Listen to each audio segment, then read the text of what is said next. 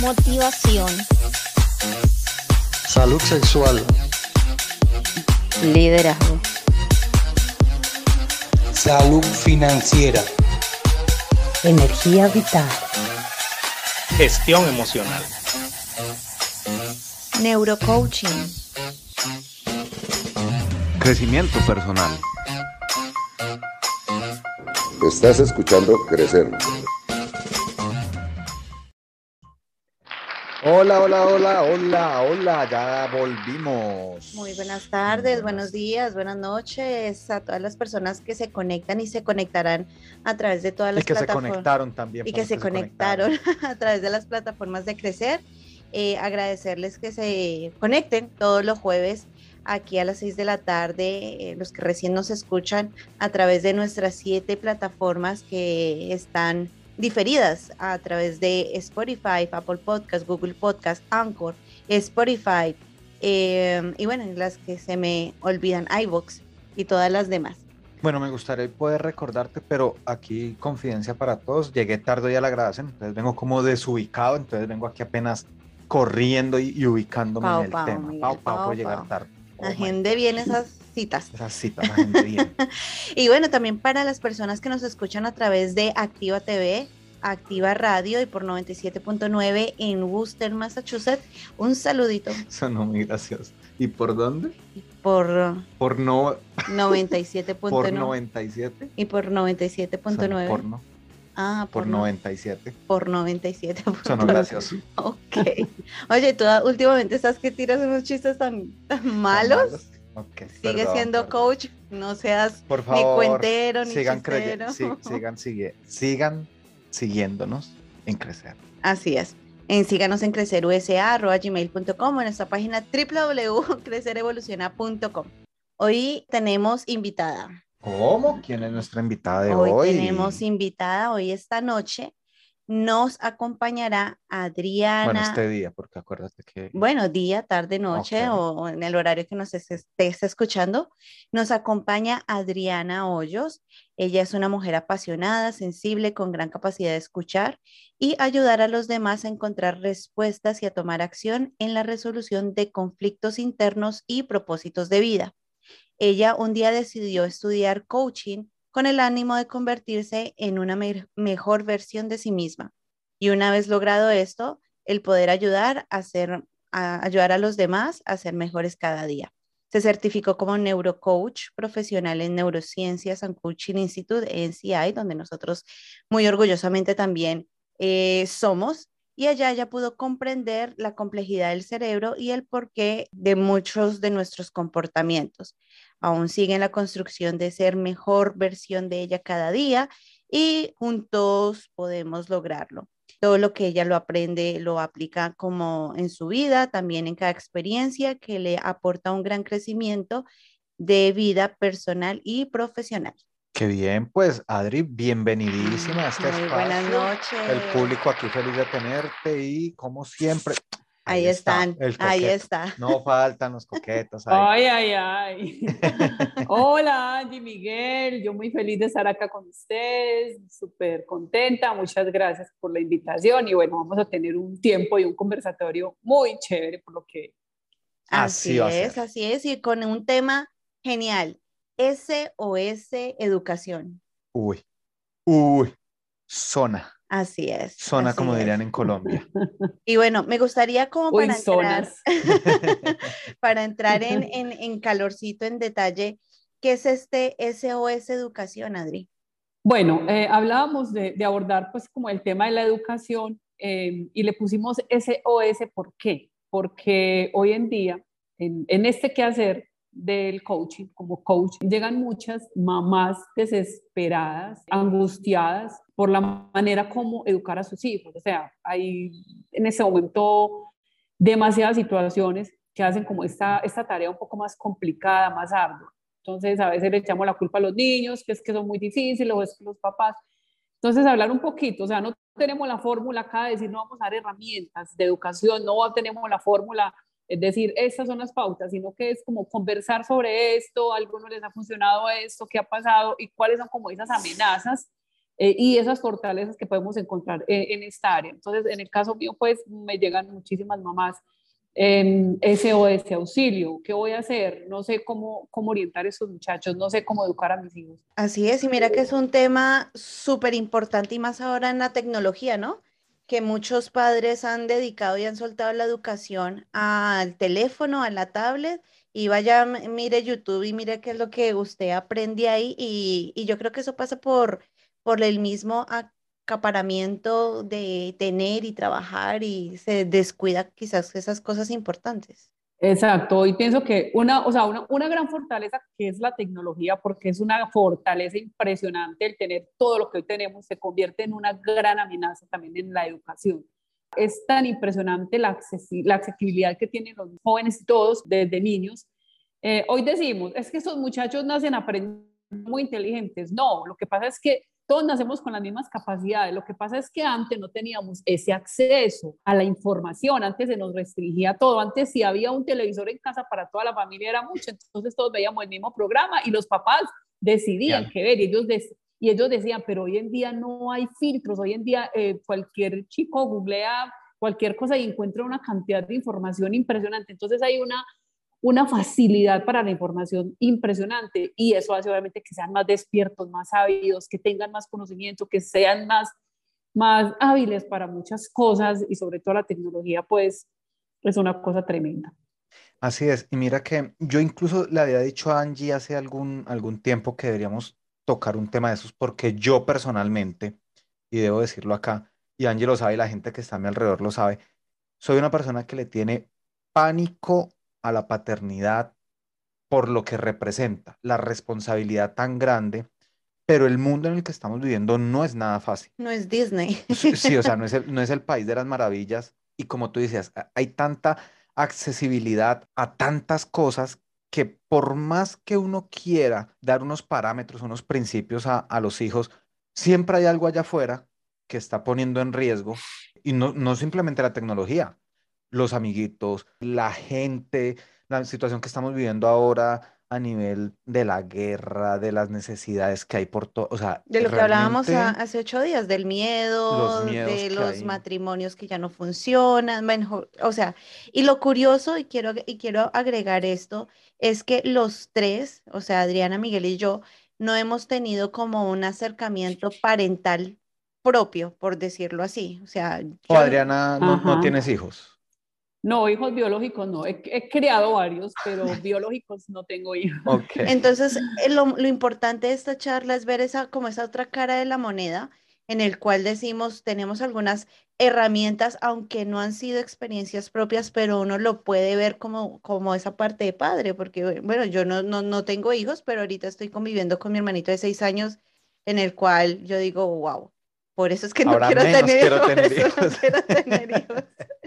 Pero es muy bonito Claro, y es que- entender. Ujú. Y es que vámonos, vámonos a, a hace, hace unos años. Por ejemplo, mm, yo escuchaba a mis padres que ellos contaban, en la época de ellos, ellos vivían en, la- en una finca, en el campo, ellos eran personas de campo, entonces allá obviamente no tenían acceso y en esa época no había ni siquiera televisión, radio, entonces era una cosa impresionante, se reunían todas las noches en un corredor de la casa a cantar, eh, no había ni luz, hasta, o sea, de mucho después llegó, llegó como la luz allá, entonces era, o sea, era todo demasiado bonito porque se compartía realmente en familia, se sentaban juntos a la mesa, era un respeto y una reverencia por esos papás, era una cosa súper bonita. Hoy en día se ha perdido mucho, incluso en mi época, cuando yo estaba niña, eh, obvio ya había televisión y ya iba, iban llegando algunas cositas, pero también era muy limitada la información, era todo como más, no teníamos como tanto acceso y tanta información, internet, pues que eso ha sido de ahora,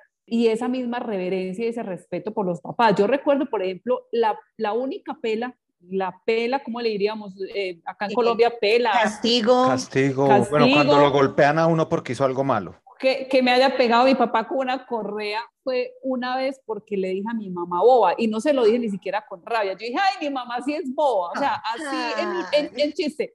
Mire, o sea, es, eso fue una falta de respeto impresionante. Eso fue, y a tu mamá la respetas. Mi papá era un hombre súper amoroso y él no fue, o sea, me pegó dos veces solamente, una porque me manejé mal en la misa, en la Eucaristía y porque me la pasé corriendo y otra porque le dije a mi mamá, o sea, ese respeto, esa reverencia por los papás que hoy se ha perdido tanto, mm. pero que no le echamos la culpa tampoco a los muchachos, porque es que nosotros mismos, los adultos, somos culpables, porque nosotros eh, no tenemos ya filtros con ellos, o sea, ya les damos, los, los tratamos a ellos como iguales. Entonces, por ejemplo, antes yo me acuerdo que ahora que hablabas eh, de, de, de, uno antes en la casa llegaba la visita y los niños iban para la calle a jugar, a jugar el Jamie, a jugar el escondijo, a jugar esto. Hoy día, con tantos peligros que hay en la calle, o sea, ya no se puede hacer eso, entonces los niños están en casa todo el tiempo y ya qué hacen los papás, o si no están los niños participando en las conversaciones de los adultos, mm. entonces, claro, escuchan una cantidad de cosas que no están preparados para escuchar y cosas que cuentan los papás de lo que hacían de pequeños, eh, todas las pilatuñas y las cosas que hacían y fuera de eso, temas muy, muy, muy fuertes que los niños no están, no están en condiciones. Entonces ya ellos los entramos en un ambiente de adulto y ellos obviamente se sienten grandes y se sienten adultos y por eso es que a veces también son tan irreverentes. O en otro caso, no están los niños acá, entonces váyase para el computador, coja su celular, coja su tablet y váyase para allá que tenemos visita y usted no puede escuchar conversaciones de adultos. Entonces, ¿qué es peor? Quedarse en la, en, en, la sala con papá y mamá y sus amigos escuchando las conversaciones de adultos que no son adecuadas o quedarse en su cuarto viendo otra cantidad de información que para la que tampoco están preparados para escuchar. Entonces, Dios mío, o sea, es, es muy complicado esto. Pocas opciones. En este momento. Sí, es muy complicado y, vaya al colegio y vaya al colegio y toda la información que reciben, porque entonces puede ser que a este niño le, lo cuiden y lo protejan como de toda esa información, pero llegó al colegio donde hay otros niños que sí tienen esa información, entonces, o sea, es muy complicado. Hoy en día pienso que es una tarea muy ardua, muy complicada y de mucho discernimiento, de mucha sabiduría de los papás, porque definitivamente, o sea, sobre todo con el manejo de redes sociales, Miren, por ejemplo, Steve Jobs, que fue el creador de la Apple y un hombre que fue totalmente de tecnología y él no le permitía a sus hijos en su casa tener una tablet, tener un celular, porque él mismo sabía todos los daños que eso podían causar. Entonces, yo digo, no es no permitirle, sino tener unos límites, no ser como tan, tenga, vea, o sea, siempre por quitárnoslos de encima, entonces coja su celular y, mire a ver qué, y, y entretengas. Entonces, eh, eso también es muy delicado porque le estamos dejando la educación de nuestros hijos a, unos medios que, que, son muy buenos, pero también son muy dañinos, porque hay una cantidad de información que también es engañosa, hay mucha información que no es real. Entonces uno se, uno se va a consultar a Google sobre cualquier tema y, y a la final no sabe ni, ni, cuál es la verdad, porque hay una cantidad de información tan impresionante que uno no, no tiene ni idea. Entonces imagínese uno que de pronto tiene algo de discernimiento, ahora un niño que apenas está empezando a, a crecer y a formar eh, toda esa información en ese cerebrito y recibiendo una cantidad de información tan, tan complicada. SOS, es de verdad, o sea, auxilio, es muy complicado. A mí me gustaría agregar algo y es, en vez de llamarlos culpables, yo digo que es más la responsabilidad. Somos los responsables de esa parte de la educación hacia los hijos. Y yo creo que en alguna vez tuvimos una invitada que habló que el celular es como si se le agregara azúcar al cerebro de manera ilimitada, el cual la persona o el, niño, que aún su cerebro no está pues maduro, porque se madura creo que después de los 15, 16 años, la verdad no recuerdo a qué edad, que realmente empieza a analizar la, la información, entonces ahí es cuando decimos, ¿en qué momento yo me puedo como padre sentar y tomar las riendas del asunto de la educación de mis hijos o a quién se la quiero dejar para que sea el, futuro adulto irreverente o realmente una persona como, como lo que tú decías, que tenga valores en los cuales se ha perdido durante el transcurrir del tiempo, ¿no? Así es, es que hay, hay una sobreestimulación. O sea, hoy en día eh, los niños ya desde pequeñitos, desde bebés, entonces los tenemos con una tablet, hay música, sonidos, luces y todo. O entonces y ya cuando van a la escuela les da mucha dificultad sentarse a ver un profesor, dar una clase con una pizarra, eso, porque ya eso no los motiva. Entonces, de esa manera se está generando un atrofio en el cerebro, porque el cerebro obviamente se desarrolla con toda esa estimulación interna y con todo el aprendizaje. Y díganme, de esa parte, o sea, antes nosotros teníamos las fechas de cumpleaños en la memoria. Yo a, mí, yo, a mí nunca se me olvidaban cumpleaños de mis amigas, de mi familia, yo tenía todo y los números de teléfono de todos. Hoy en día el celular, si a mí una red social no me recuerda, el cumpleaños de Pepito Pérez no lo recuerdo, se me olvidó y puede ser el más cercano de mi casa, porque ya nos, nos, estamos habituando a que la red social nos recuerde todo. Y lo mismo en fechas de cumpleaños, teléfonos, ya no, ya vamos al celular y ni siquiera, ni el número de nosotros no lo sabemos. Hoy día hasta ahí, ay, ¿cuál es que es mi número?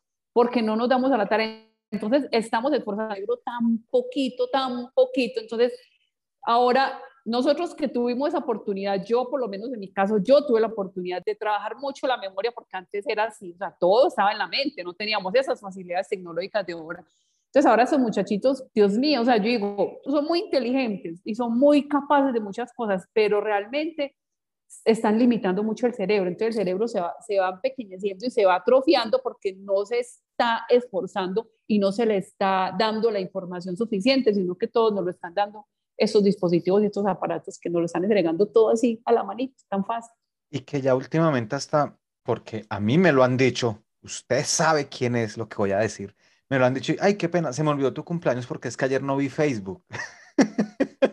Literal, total, e, así. Es así, o sea, es una cosa, es una cosa impresionante. En vez de evolucionar, desevolucionamos. Involucionamos. Involucionamos. Sí, involucionamos. Es que, entonces, imagínense, eso para los jóvenes hoy en día es es demasiado complicado, o sea, y para los papás y para los adultos que de pronto tenemos alguna responsabilidad, es muy complicado. O sea, esa es uno, una de las amenazas, diría yo, pues como para, para eso. Otra, otra amenaza podría ser también esa presión de los padres hacia los hijos, eh, exigiendo unos resultados y son tan drásticos, entonces los chicos hoy ni siquiera estudian con el ánimo de, de ser unos buenos profesionales o ser un buen médico, un buen ontólogo, un buen psicólogo, sino por dar unos resultados y cumplir unos estándares en esa sociedad y a sus padres. Y eso genera un estrés y genera unas situaciones que los jóvenes hoy en día se enferman, se deprimen, se asustan. En esos días atendía yo una chica que me decía, yo no puedo con esa presión. Mi mamá me paga una universidad muy costosa y por ende, o sea, es muy demandante, pero la exigencia de esa mamá es una cosa impresionante. La tenía, yo me bloqueo, yo estudio, yo llego súper bien, pero el solo hecho de pensar que voy a perder una materia y le voy a llegar a mi mamá con una mala nota, para mí eso, es, eso me bloquea y ya, yo con eso llego, o sea, me bloqueo totalmente y, y no hago nada y termino perdiendo la, el examen, la prueba. Entonces, también esos papás que son tan drásticos y algo no les funciona, yo no voy a decir, no, es que no sean tan drásticos, seamos más largos, pero hay, debe haber como un equilibrio también en esa parte, porque hay unos que son demasiado drásticos y les ha funcionado, y hay otros que son demasiado laxos y demasiado endebles, entonces, y, y de pronto también les puede funcionar. Yo creo que esto no es un secreto para nadie. Bueno, que si sigue pasando es porque no, no es secreto, pero no lo saben, no lo saben. Y es lo mal diseñado que está nuestro sistema evaluativo a nivel de educación, bueno, y normalmente a todo, porque a todo el mundo lo quieren evaluar en la misma línea. Evaluemos un gato y un pez. Evaluamos a los dos por su capacidad de nadar. Obviamente, el pez va a ser mucho más capacitado para nadar que el gato. El gato le tiene miedo al agua, pero eso nosotros no lo vemos. Y si es al contrario, evaluémoslos por su capacidad de escalar. A ver, pues obviamente el pobre pez no va a poder ni siquiera tocar la tierra. Y ese es el sistema evaluativo que nosotros tenemos, donde es enfocado en un sistema matemático y ya listo, pare de contar. No se tiene en cuenta la inteligencia artística, no se tiene en cuenta la inteligencia en literatura, o sea, hay una cantidad. Y ni hablar, las finanzas, la sexualidad, la, comunicación. de inteligencias que hay y no se tienen en cuenta. Y todo esto riñe en contra de lo que tú decías ahorita, Adriana, de unos niños sobreestimulados. Entonces, desde pequeñitos tenemos unos niños sobreestimulados que los mandamos a un sistema totalmente arcaico, educativo totalmente arcaico, y en la casa no les estamos dando las herramientas para que puedan afrontar ese, ese sistema arcaico que yo no sé cuándo va a cambiar. La verdad no tengo ni idea.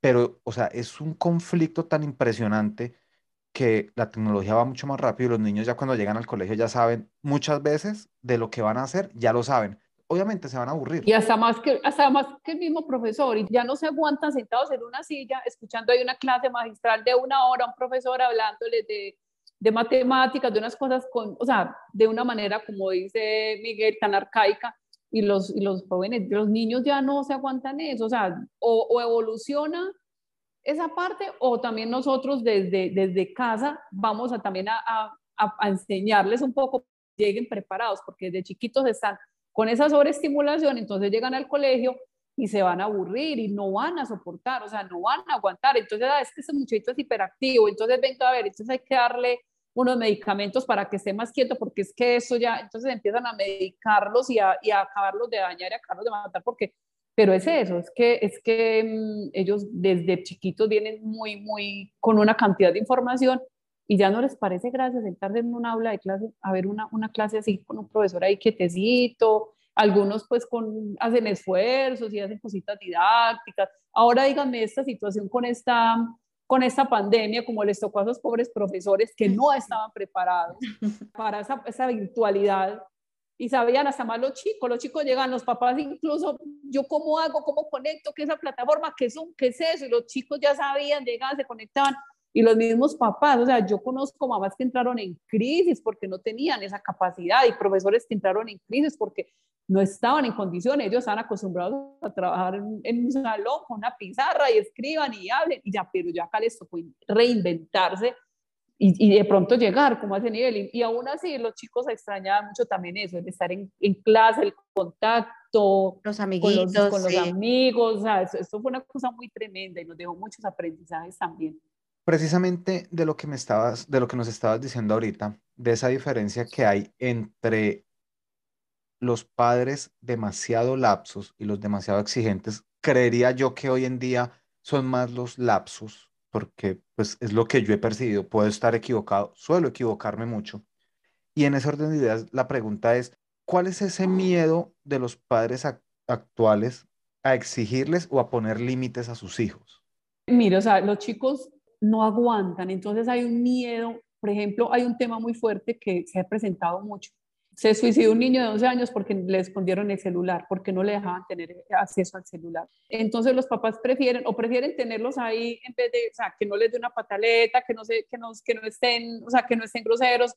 Entonces como ese, ese miedo como a enfrentarlos y a lo que, y a lo que el muchacho pueda, pueda experimentar, porque se deprimen, o sea, hay unas depresiones impresionantes, si no tienen un celular, la misma sociedad, el mismo bullying que les hacen, ay, o sea, es como también querer, quererlos tener como al igual de los otros niños para que eso no les afecte, para que no sean discriminados, para que no sean menospreciados.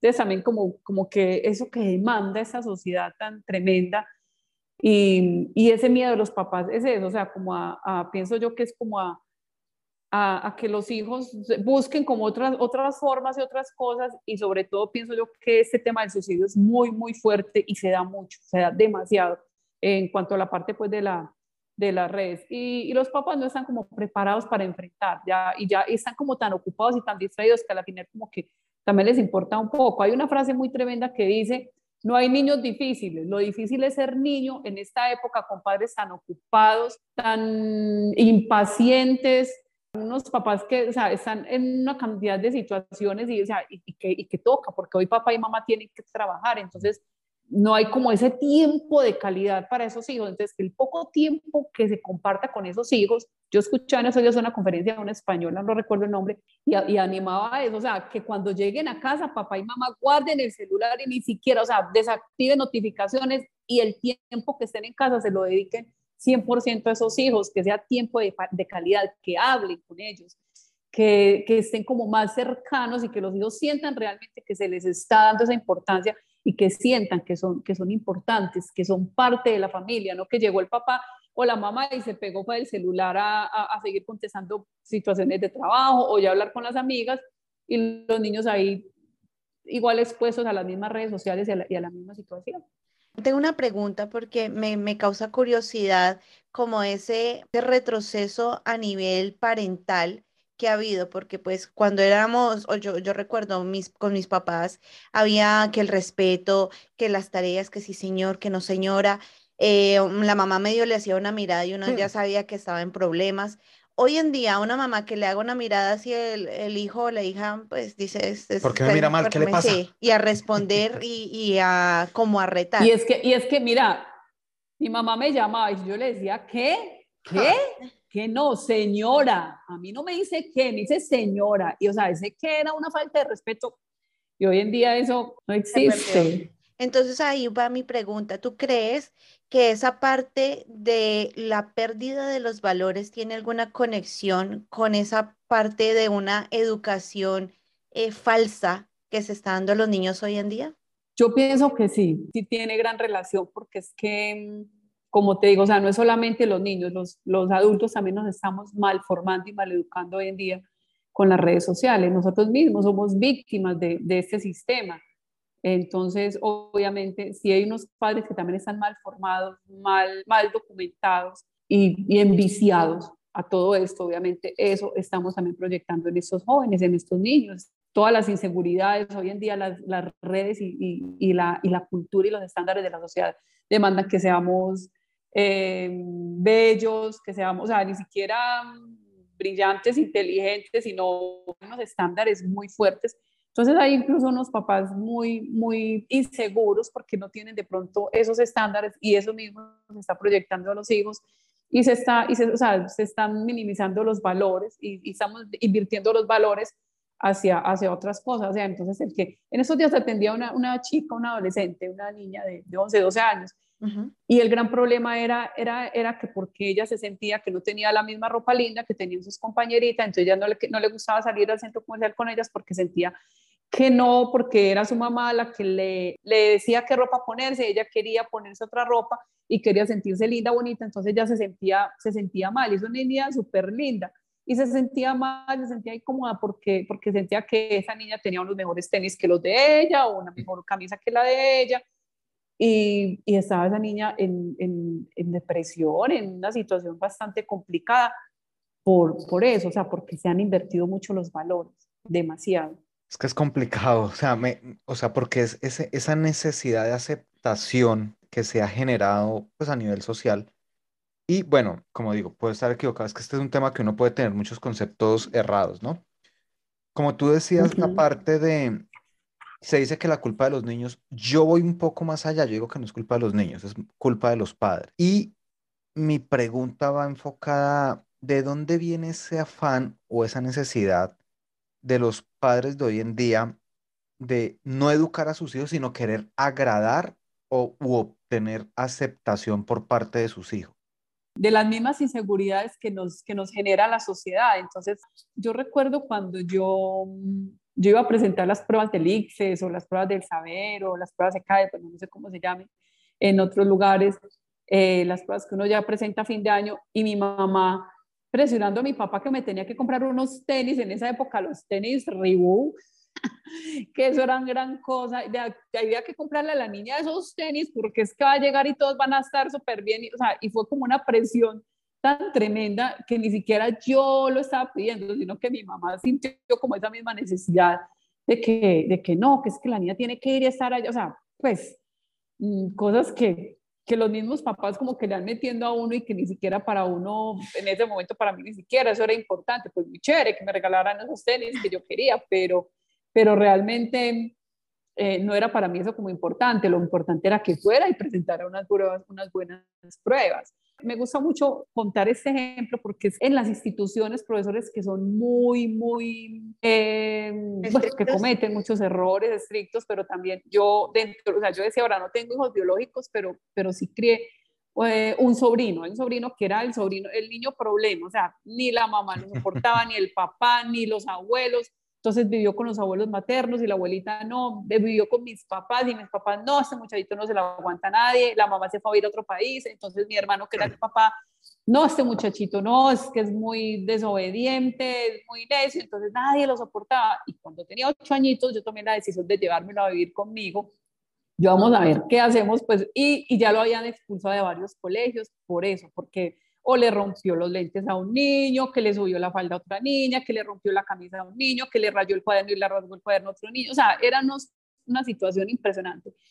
Entonces empieza todo el mundo a chutarse el niño para todos lados, a, a, decir para allá, para acá, para allá, para acá. Entonces un día decidí yo, bueno, voy a, voy a ver, a ensayar cómo me va. Y empiezo esa tarea de ir a, buscarle colegio, ningún colegio me lo querían recibir, porque el último colegio había, había salido con una hoja de vida donde, o sea, ¿qué digo yo? O sea, digo yo, pero por Dios, o sea, eran, sí, eran cosas que le rayó el cuaderno a un niño, que le, le levantó la falda a una niña, que le rompió, sí, hay cosas que yo digo, pero en vez de decirle no hay, no hay puesto para usted, porque entonces no se esfuerzan un poquito más y miran a ver qué estrategias encuentran para, para ayudarle a ese muchacho que tiene tantas, tantos problemas. Y, y en medio de tanta búsqueda encontré un colegio, que era un colegio que no era un colegio particular, era un colegio del gobierno, un colegio oficial, y, todo el mundo, ¿cómo va a meter el niño a ese colegio? Ya se lo acaban de tirar, eso es imposible, pues ¿cómo? Y yo, pues aquí es la única parte que me lo van a recibir y aquí lo voy a meter porque es que no hay otro, no hay otro. No hay otro colegio, o sea, busqué, visité muchísimos colegios en Medellín y no había ningún colegio. Entonces, allá me lo recibieron y yo, bueno, que allá iba a ser peor, que allá se, se le iban a acabar de tirar, yo esperemos a ver. Y se encuentra con una profesora que yo la adoro hoy en día, el, muchacho ya tiene hoy 28 años, imagínense, cuando tenía 8 añitos. Y yo a esa profesora todavía la veo y la abrazo porque ella empezó con este muchacho a darle, a motivarlo, a darle caritas felices, porque mañana se va a manejar bien, ¿cierto? Y entonces sí, y yo, mañana, mañana usted no va a pelear con ningún mañana usted va a hacer juicio, mañana va. Y él sí, mañana, y él por el solo hecho de tener esa carita feliz o esa medallita de honor, él lo hacía. Entonces, a punto de motivación, y yo siempre le decía, siempre lo despedía, le decía, yo va a ir al, se va a ir y va a decir, yo, yo quiero hoy tener dominio propio, no le voy a pegar a ningún compañero. Entonces él me, me decía, tía, tía, ¿cómo es la frase que tengo que, que, la frase que tengo que repetir? Y yo, dominio propio, dominio propio, dominio propio. Si un niño te saca la piedra, si un niño te hace enojar, te vas a quedar quietecito y no, no lo vas a agredir, no lo vas a responder. Bueno, tía, uy, tía, hoy un niño me dijo tal cosa y no le pegué. Uy, eso, bien, así es. Pero yo quiero resaltar la labor de esa profesora, de esa maestra, cómo con motivación y con amor hoy en día ese muchacho es un, un, ejemplo, un hombre hermoso, o sea, hoy en día, y y él todavía pues se lo agradece a esa profesora, él es otro que esa profesora ahí la abraza porque fue demasiado bonita. Entonces, mira, hay métodos y hay estrategias que sí funcionan. Entonces, a algunos les puede funcionar eh, es ser tan estrictos y tan rígidos, pero a mí esa metodología esa profesora que fue motivando, aún sin merecérselo, lo motivó, le dijo, bueno, te voy a dar esto para que, para que mañana te portes así. Y esa fue, eso fue lo que él exigió. Y ella todos los días le daba alguna, alguna incentivo. Y eso fue lo que a él le ayudó y, ya es un muchacho tranquilo, paciente, no es agresivo, todo el mundo dice, ese muchacho va a ser, no, es que lo, decían, va a ser un delincuente, va, a pasar los 18. No, eso no va a pasar. Y, y, y, ese colegio oficial, donde, donde, donde nadie tuvo fe y nunca nadie creyó, fue, fue una maravilla. O sea, yo, a mí me gusta mucho poner ese ejemplo porque de verdad que fue una metodología espectacular la que ella utilizó y a él le funcionó y él hoy en día lo agradece y él también lo cuenta a toda hora, cada que tiene esa oportunidad, decir cómo fue un niño problema y hoy en día con esa metodología de esa profesora tan brillante pudo lograr ser, o sea, como controlar como toda esa agresividad y todo eso que él, que él tenía ahí. Toda esa parte, bueno, eso viene, viene a ser como parte de lo que es el efecto Pigmalión, ¿no? Meterle a la persona, proyectarlo a lo que yo quiero que usted sea para que la persona llegue a hacerlo. Y por otro lado, y es lo que, lo que estábamos hablando, o sea, el papel tan importante que juegan los padres. Por ejemplo, mira este ejemplo, nadie quería hacerse cargo de él, o sea, el niño tiene un problema y nadie se hace cargo, al contrario, todo el mundo lo expulsa, lo, lo rechaza. La importancia de nosotros como adultos, porque es que los adultos somos nosotros, tu padre, tu madre, tío, tía, abuela que está creando, el adulto eres tú, ellos son unos niños los cuales están abiertos a cualquier tipo de aprendizaje que nosotros le demos. Pero si por el contrario, en la casa lo que ves es que a cualquier cosa, ¡ah! y la otra, ¡ah! No, o sea, lo, que son los órdenes del amor, ¿no? Y a la final con... Debe haber disciplina, por supuesto, debe haber disciplina, porque solo amor claro, no funciona. Eso iba a decir, sí. O sea, solo, solo Ah, que, es el defecto que está pasando hoy en día por querer agradar y porque amor y paz, entonces los niños están teniendo un descontrol de valores, no hay valores, no hay respeto y la misma educación está fallando. Entonces, precisamente por esa falta de disciplina que en algún momento se tiene que dar, obviamente, hay límites, Tampoco en exceso, ¿no? Porque también el exceso de disciplina también genera pues muchos problemas, personas agresivas, bueno, es una cantidad de cosas que es que definitivamente todo en extremo es malo. Lo que decía Adriana, el balance. es, buscar el equilibrio. Es el, equilibrio definitivamente, porque es que sí, a algunos les ha funcionado ser estrictos, a otros ser muy amorosos, pero yo pienso que es eso, como, como mm, mano dura y un corazón grande. O sea, es mi hijo y, y obviamente tengo que estar muy muy, muy cercana, pero también hay límites, hay límites, porque es que en serio que, que uno ve unas, unas situaciones donde se sobrepasan en falta de respeto, en una cantidad de cosas que uno dice, Dios mío, o sea, es de verdad que es un tema bastante complejo y yo digo, bueno, no, no tuve hijos biológicos, pero, pero, pero sí, sí llegué pues como a, a, a criar otro, otro, o sea, dos jóvenes que hoy en día afortunadamente son ya pues grandes y, muy, y muy brillantes, muy, muy, muy buenos hombres, pero, pero hoy en día es muy, muy complicado. Yo digo, con razón, hoy, hoy los jóvenes dicen, yo prefiero, yo prefiero tener mascotas que tener hijos. Así es. Y digo, es que, es que está muy difícil, está muy complicado, está muy complicado porque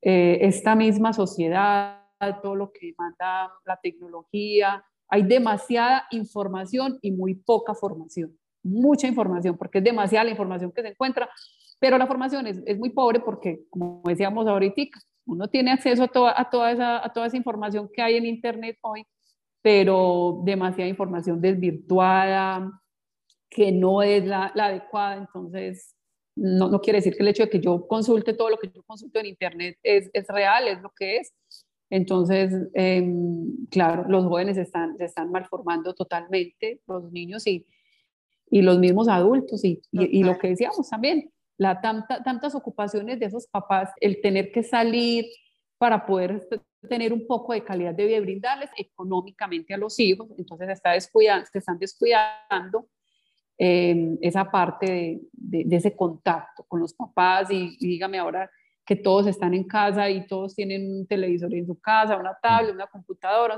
entonces llegan y todo el mundo está pegadito de, de, la tecnología y no hay como ese tiempo de calidad. Entonces los chicos crecen como con esos vacíos, em, ansiosos, a veces se, se, refugian en las personas menos indicadas y ahí es donde se les hace tanto daño, o sea, son muy vulnerables, hay mucha, mucha vulnerabilidad en los niños hoy y, hay que poner mucho cuidado, ¿verdad? Que los padres y los adultos somos muy responsables porque mm, le echamos la culpa, es que esos muchachos de hoy en día son muy difíciles, es que esos muchachos de hoy en día son incontrolables, es que son eso.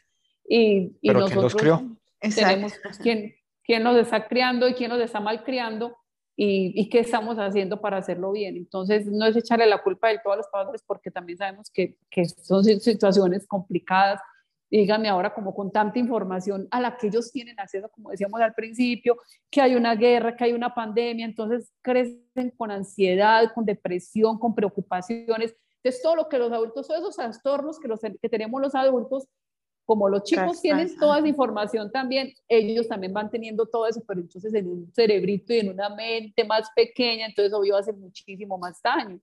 Entonces hay que tener pues demasiado cuidado y, y, y mucho amor pero también con límites y con disciplina. Yo, yo quiero agregar algo ahí, es importante que los padres que nos están escuchando o la gente que nos esté escuchando es empezar a tomar esas riendas en la educación integral que nosotros aquí en Crecer siempre proponemos. Esa educación en casa que tú como padre, si no lo sabes, puedes buscarlo en esas fuentes importantes de Internet o contactarnos o buscar eh, gente que tiene contenido de valor y hablar de la educación sexual, la educación financiera, la capacidad de comunicarse, la gestión emocional, que si tú sabes controlar esos pilares principales, puedes empezar a trabajar ya lo que son matemáticas, ciencias sociales, ya todo eso, lo que decía Miguel, esa educación básica o arcaica, como la llamamos, es de ya, bueno, no que la educación sea arcaica, el, el, modelo de, educación, educativo. Sí, exacto. Me refiero,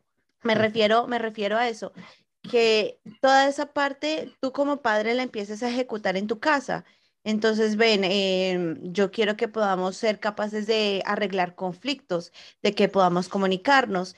Y esa parte de la educación integral hace que sea como una banderita de, de ayuda a ese SOS de la educación que falta muchas veces en, en el hogar. Así es, y basado en lo que dice Adriana, la disciplina también es amor. El hecho de que yo ponga disciplina no quiere decir que ya no lo amo, no, al contrario, porque lo amo, le pongo disciplina. Y hay un concepto que en mi opinión personal está muy errado y es que los padres, abuelos, bueno, el encargado de la crianza de hoy en día cree que tiene que ser amigo de la persona a la que está criando.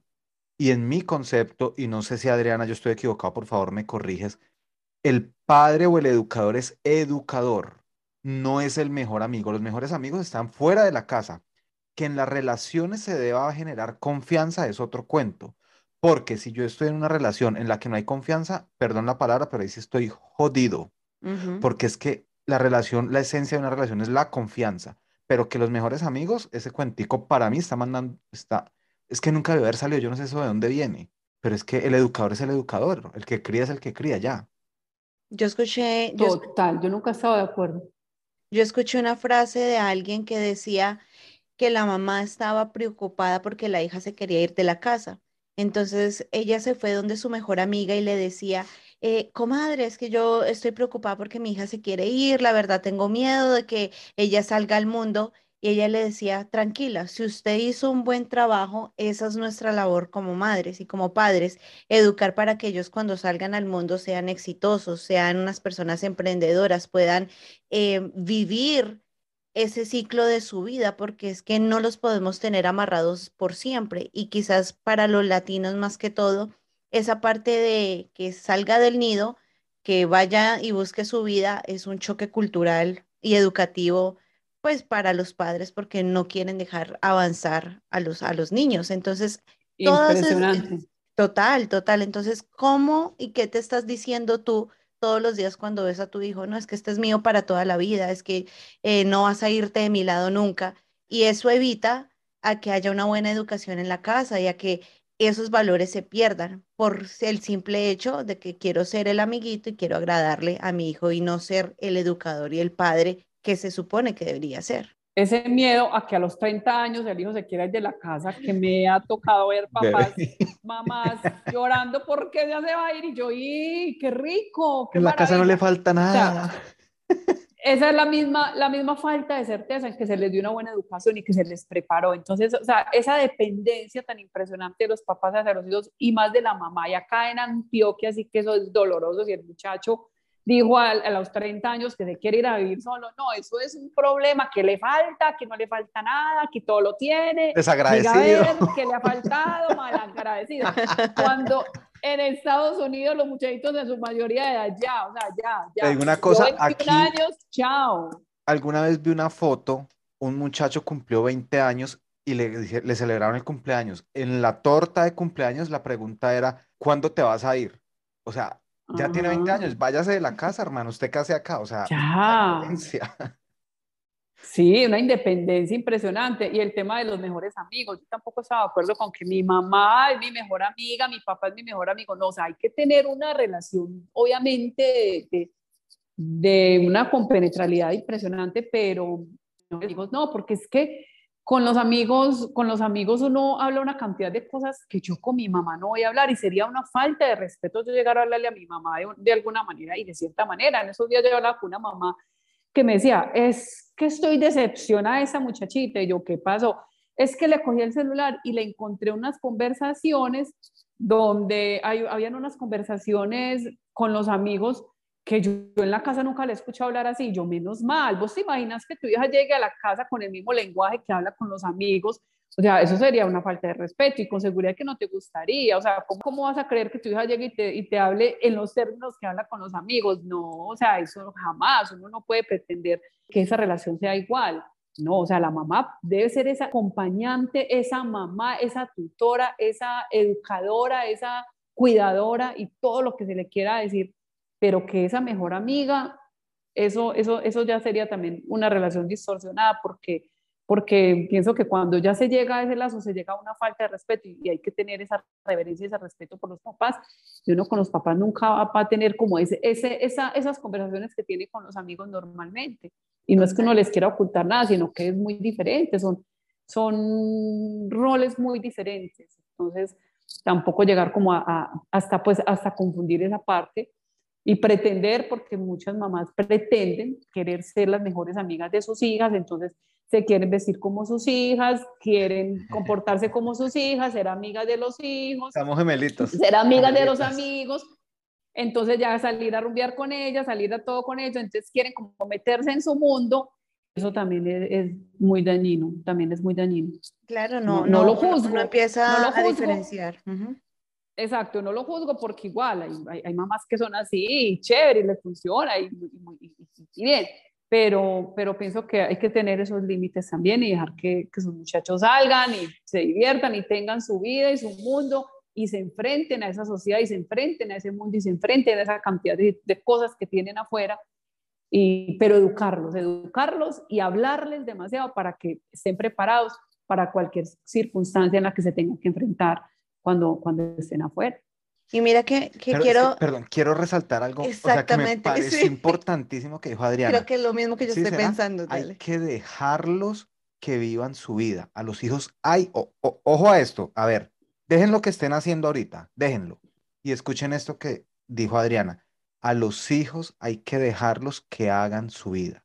O sea, eso es importantísimo. Y, quería resaltarlo. y quiero agregar algo. Si tú como padre estás tranquilo cuando tu hijo está por fuera, es porque tú tuviste una buena educación en casa, que tienes esa confianza. Diste, diste, diste, sí, diste esa, esa educación que ahora tienes esa confianza en la cual sabes que si tu hijo o tu hija está en una fiesta, no va a quedar embarazada, no se va a meter en drogas o, o tal, o sea, tal o cierta situación porque tú estás tranquilo del, de los valores y la educación que diste. Pero si por el contrario eres esa madre que quiere estar involucrada en cada situación de vida de tu hijo, ojo, es lo que, lo que Adriana comentaba. ¿Qué es lo que falta? ¿Cuál es ese límite? No estás haciendo, no estás trabajando en esas cosas. Entonces, súper importante esa parte. Es decir, no tengo confianza total en cómo se va a comportar mi hijo, entonces, ¿en qué estoy fallando yo y qué me está faltando a mí como adulto, como madre o como, como persona a cargo de ese, de ese joven? Eh, que no me está dando a mí la seguridad para, para soltarlo. Entonces, si lo voy a soltar, obviamente tengo que darle esas, esas bases sólidas, esas herramientas para que él pueda enfrentarse con tranquilidad y yo tener la seguridad de que le he dado las bases, le he dado las herramientas y que, y que, donde, y que, y que va a saber hacer las cosas, y que va a saber enfrentarse, y que va a saber defenderse de cualquier situación que se pueda presentar, aunque obviamente también hay, no hay que ser ajenos a que hay inseguridad, o sea, hay demasiadas demandas. Antes la preocupación de los papás era que los hijos, que una hija quedara embarazada o que el hijo dejara embarazada a la niña. Hoy en día ya eso es lo de menos. Hoy en día ya un embarazo pasó a un plano por allá. Ya hoy en día hay una cantidad de amenazas impresionantes para los jóvenes en cuanto a la cuestión de drogas, de, o sea, una cantidad de situaciones y los peligros que, que corren los muchachos en la calle con, con tanta gente maliciosa, maldadosa, con tanta maldad. O sea, hoy en día hay muchas amenazas y ya la preocupación de, de un embarazo dejó de ser una preocupación. Hoy en día antes es, yo quiero que, que, tenga, porque ya como los muchachos no quieren tener hijos, ahora es que ahora es que quiero que tenga hijos. ¿Para cuándo, ¿para cuándo, cuando nieto? ¿Para cuándo pues? Ya ver, yo ya quiero nietos, pero, pero hay demasiadas amenazas, demasiadas, o sea, ya, ya hay las preocupaciones son diferentes y hay que estar alertas, hay que estar muy pendientes de lo que los hijos ven en internet, los pequeñitos, de estar muy vigilantes de qué se están alimentando. Yo tengo una sobrinita que tiene ocho años y ¿Qué quieres ser? Eh, ¿Tú qué quieres estudiar? yo quiero ser youtuber. O sea, eso es lo que ellos hoy quieren ser porque eso es lo que ellos ven, de eso se están alimentando, de eso se están formando y, y, tienen una cantidad, sí, ganan mucho dinero y, y tienen los mejores celulares y tienen la mejor ropa. Entonces quieren ser, o sea, hoy, hoy le preguntas a un niño pequeñito, ¿qué quieres ser? Yo quiero ser youtuber, quiero ser influencer, porque estamos en una sobre saturación de, de, de, influencers y de youtubers. Entonces, claro, los chicos hoy, hoy, eso es lo que están viendo, lo que están recibiendo. Sobrinita me dice, yo quiero ser youtuber, y yo, pero mira, hay unas carreras chéveres. Ahora ella dice, no, yo quiero ser youtuber. Yo, bueno, listo, vas a ser, vas a ser la mejor youtuber, vamos a ver que vaya creciendo y vaya buscando como otras alternativas, porque no estoy diciendo que sea malo ser youtuber, si es una buena youtuber y, va a hacer cosas buenas y de valor, pues chévere y, la apoyaremos, pero eso es lo que hoy los chicos están viendo y lo que están recibiendo. Cuando ya no hayan más ingenieros que mantengan la plataforma de YouTube, porque todos son youtubers, ahí va a haber Ya no hay ingenieros, ya no hay médicos, ya no hay psicólogos, ya no hay profesionales, entonces ya ahí va a haber va a llegar ese colapso donde ya todos fueron youtubers, influencers y, y entonces van a, van a tener que volver a, a la universidad para poder, obviamente, volver a... Y, se va, se va a despegar otra vez la sociedad. Así es. Y, Así es. Retomando un poquito de lo que decías, Adriana, de la importancia de tener relaciones realmente compenetradas entre, es que creador suena como de muy animal, de, de esa persona encargada de la formación de, de los niños. Yo creo que es muy importante, por ejemplo, cuando yo tengo ese miedo de que no, que es que se va a ir, que no sé qué, que esto, que no sé qué va a pasar. Yo creo que muchas veces eso se fundamenta en tantos tabús que hay que yo con mis hijos o con la persona que estoy creando no hablo de sexualidad, no hablo de esto, le prohíbo que vea violencia, pero no nos damos cuenta lo que tú decías, están expuestos a tanta información que si en casa no se hablan, igual ellos ya lo saben. Entonces, hay también... Pero lo saben de qué manera, de qué forma, Ese es el o sea, de qué forma se están la peor educando manera. sexualmente. Correcto. Exacto, entonces, si en los colegios no van a implementar la educación sexual, que sería maravilloso, que era una educación sexual responsable, Sin, o sea, y, y, se, y, se, y se diera la educación financiera que hablaba ahorita Angie, eso sería maravilloso, pero si en el colegio no se va a dar eso, entonces en casa empecemos a hacer eso, a educar, a hablar más con, más con los hijos y hablarles así, sin tapujos, abiertamente sobre esa sexualidad, porque claro, como en la casa es un tabú, y si lo escuchan, lo escuchan es de una conversación, eh, lo escuchan es de una conversación donde ellos, o sea, donde no se les está hablando a ellos, sino que están hablando los papás con los amigos y hablando así abiertamente, entonces ellos están escuchando una cantidad de información que los aturde y están, en ese momento se pueden como asustar, pero después empiezan a normalizar una cantidad de prácticas y de cosas y de situaciones, entonces es hablarles y educarles. Si en el colegio no lo hacen, yo como educador, como formador, como persona a cargo, como papá de, ese muchachito, entonces venga a ver, vamos a hablar de esto y hablarles con responsabilidad, porque, porque están, ya, ellos ya saben muchas cosas, Exacto. pero de qué manera, de qué manera se están, se están informando y se están nutriendo y se están educando de una información en Internet, que hay mucha información de valor, pero que también hay cualquiera, el que quiso llegó y posteó lo que quiso y habló una cantidad de cosas que, que, que, que ellos están, de, de, eso están aprendiendo y de eso se están nutriendo. Entonces, esa responsabilidad tenemos los adultos de ayudarles a estos muchachos a, a tener una sexualidad sana, una sexualidad bonita, una sexualidad con libertad, pero con pleno, o sea, con pleno conocimiento y que sea algo realmente que, que sea enseñado desde la casa. Sería muy bonito tener esa capacidad, pero aún, aún, eh, hablaba ahora detrás de cámaras con Angie, que en estos días vi que le, le, le, le, cancelaron una, le bloquearon una página a alguien que, que tenía enseñaba sobre educación sexual y yo, pero qué ah. triste que en esta época, pleno siglo XXI, eso esté pasando cuando es tan urgente, tan urgente, porque nos evitaríamos una cantidad de, de, de malformaciones, de violaciones, díganme todo lo que pasa a veces con la misma familia, eh, los mismos familiares. Eh, abusando de, de, los menores, o sea, entonces si, lo, si, una niña está preparada para eso y para defenderse y para enfrentar una situación de eso, eso no pasaría, eso, o sea, tenemos es que preparar estos chicos para, para todas esas situaciones, para todas esas situaciones que se presentan tan fuertes. Y me parece que la sexualidad es supremamente importante, un tema que es urgente tocarlo con los muchachos desde, desde que empiecen a, a tener sentido y razón, cuando están aprendiendo a leer, a escribir, la parte de la sexualidad, la educación financiera, eso sí que es importante. O sea, no quedarnos solamente con que el niño aprendió a leer, a escribir y a hablar muy lindo y aprendió a caminar y aprendió a, hacer, a, a, a gatear y que aprendió a decir eso y a ser viejitos, sino que ir más allá y profundizar más en, en la educación con, con los Pues, niños. Así es, prepararnos Yo vuelvo- yo- realmente para la vida, para la Una sociedad educación y integral. no para la cuando yo vida. sea viejito y que me cuida a mí, no, prepárelos porque es que ellos van a ir allá a la sociedad a aportar o a ser un estorbo y un parásito de la sociedad. Para eso hay que preparar a los Así niños. es, yo vuelvo, insisto, una a enfrentarse a una integral. sociedad. Ujú. Exacto, educarlos para la vida, no para que sea, o sea, no, no para, no para tener, recibir unas buenas notas, para que sea, no, para enfrentarse a un mundo que, que está afuera muy demandante, que hay cosas, que, o sea, hay demasiadas cosas, que qué tal que no fuera por esa tecnología, no estuviéramos nosotros aquí hoy haciendo eso, o sea, la tecnología es Así una cosa es. maravillosa, la tecnología es algo que, wow, esto es impresionante, Hay que todas las usarla a cosas que favor. aporta, todo, todo lo que podemos hacer. Hoy en día, yo el 80% de mis, de mis citas eh, como coach las hago online, o sea, ya hoy en día yo ni siquiera tenemos que estar, entonces la tecnología es una cosa impresionante. Yo hoy estoy hablando con ustedes desde Estados Unidos, yo estoy en Colombia, en Medellín, y ahora tengo una cita con una chica que está en España y, y, luego tengo una cita con otra chica que está en Estados Unidos. O sea, esto es una cosa maravillosa, maravillosa, esto es hermoso, pero hay que saberlo utilizar, hay que, es una herramienta que tenemos que saber utilizar y enseñársela a utilizar a,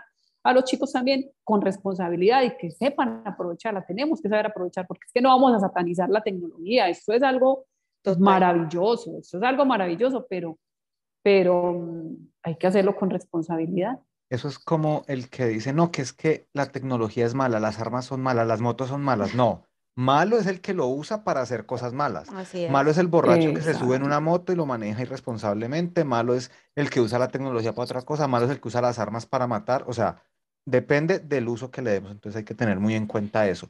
Y ah, que el dinero es malo, es que el dinero hace daño, no, el dinero no es malo, malo Él es está el que ahí. Sí. mal, el dinero, es, el dinero es muy chévere y el dinero nos permite darnos una cantidad de, de, de- de lujos y calidad de vida y tener cosas que queremos tener y el dinero es una bendición, saberlo utilizar, malo es el que le da mal uso al dinero. Correcto. así Eso es.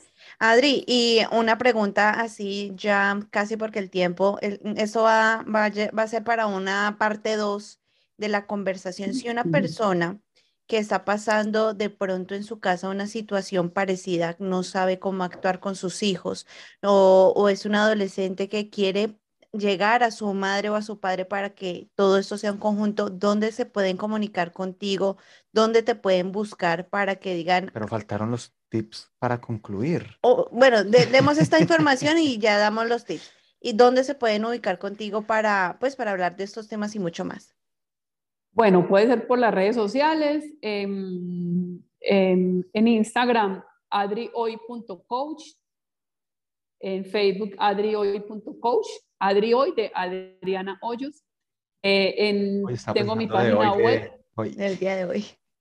No, y de hecho sí, eso fue, eso fue Adri hoy, porque siempre, por lo general es, Adri, ¿cuándo me, a, necesito que, que me escuches, necesito que me des una citica para cuándo, Adri Hoy. Adri hoy, Adri hoy, entonces ese Adri hoy, de escucharlo tanto, Adri hoy, pero también de Adri Hoyos, de las tres iniciales de mi apellido, entonces dije Adri hoy, porque es que Adri hoy está lista para escucharte también, entonces bueno. tengo una página web www.adri.com, adrioy.com. Eh, y ahí también está la posibilidad de agendar una primera cita gratuita con la que podemos tener una conversación inicial y ya de, acuerdo a lo, que, a lo que conversemos, entonces decisión, seguimos un proceso, pero la primera sesión es gratuita para poder hacer pues como ese, esa evaluación. Entonces a través de la página web www.adrioy.com eh, pueden también tenerla o también con el- por medio del WhatsApp 311-389-9442 con el más 57 que es el código de Colombia. Así es, así es. Entonces, igual en la descripción de este podcast va a aparecer todos los datos de Adriana, adrioy.com, adrioy.coach en Instagram y Facebook. Y ahora sí, Miguel, unos tips antes de irnos como para cerrar esta maravillosa charla y que la gente se quede con cosas para hacer con sus hijos después de que acabe de escuchar este podcast. Dar Miguel. Tú, no, No, tú. tú. Es que Miguel quedó de que... Yo quedé que yo quiero escuchar porque, o sea, yo me metí tanto en la charla en serio que generalmente nosotros vamos escribiendo los puntos, pero hubo tanta información que me metí en el tema y no, y no los escribí. Mucho cuidado con lo que los hijos están viendo, eh, monitorear muy bien lo que ellos ven y lo que se están alimentando y se están nutriendo en redes sociales.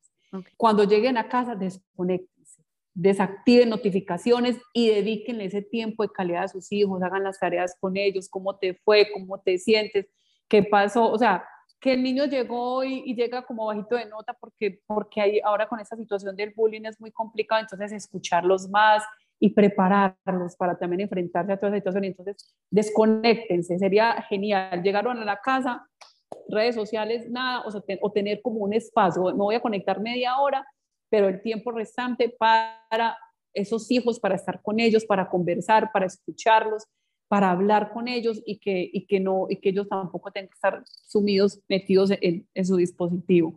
Desconectarse para conectarse con sus hijos. Eh, Los ayúdenme, tabús, ayúdenme ustedes. Los tabús, hablar abiertamente de los Hablar temas abiertamente. tabús, entre O comillas. sea, crear esa educación integral en casa. Exacto, hablar abiertamente de eso, la educación integral es súper importante, me parece súper importante. No pretender ser esos mejores amigos de los hijos, sino que tener esos límites, porque cuando en cualquier relación, en cualquier relación, incluso relaciones laborales que a veces uno se hace muy amigo de, las, de las personas y a veces no puede, entonces ya se dificulta poner esos límites. Entonces, cuando yo me hago muy amigo de mi hijo o, de mi empleado, entonces va, va, a haber una barrera a la hora de poner límite, entonces no somos los mejores amigos, hay que poner esos límites. Y también esa parte de esa exigencia tan fuerte con los hijos, también entender mucho y no educar más para la vida y no para, o sea, como para, para la vida, para no, no ser como tan, tan drásticos porque a veces esa, esa rigurosidad, rigurosidad, rigo, bueno, fue la palabra, rigurosidad, rigurosidad, rigurosos. esa rigurosidad eh, genera estrés, genera ansiedad en los muchachos, entonces también es como tener como esos límites, pero tener esos puntos como de negociación y poder, y poder mirarlos y mirarlos y educarlos con amor, pero, pero también con templanza, porque es que los límites como dicen unos acá en Antioquia, mientras usted dependa para mí, de mí para llevarse el pan a la boca, aquí se hace lo que yo diga. Muy bien, muy bien eso. Adriana, muchas gracias, muchas gracias a todos por escucharnos el día de hoy, a ustedes también, público, muchas gracias. Ole, últimamente se están portando como bien, ¿no? Están juiciositos, ya no silban. Son temas concentrados, mejor dicho, son temas concentrados, importantes. concentrados y realmente Toby. Ahí, está, también, se ¿no? salió Toby diciendo, Toby. eduquen, eduquen, eduquen. Adriana, muchas Ajá. gracias a todos, muchas gracias y pues bueno, para todos un fuerte, fuerte abrazo y nos vemos, nos vemos, nos escuchamos la próxima. Hasta luego. Claro que sí, adiós, gracias. Chao, Adri. Chao.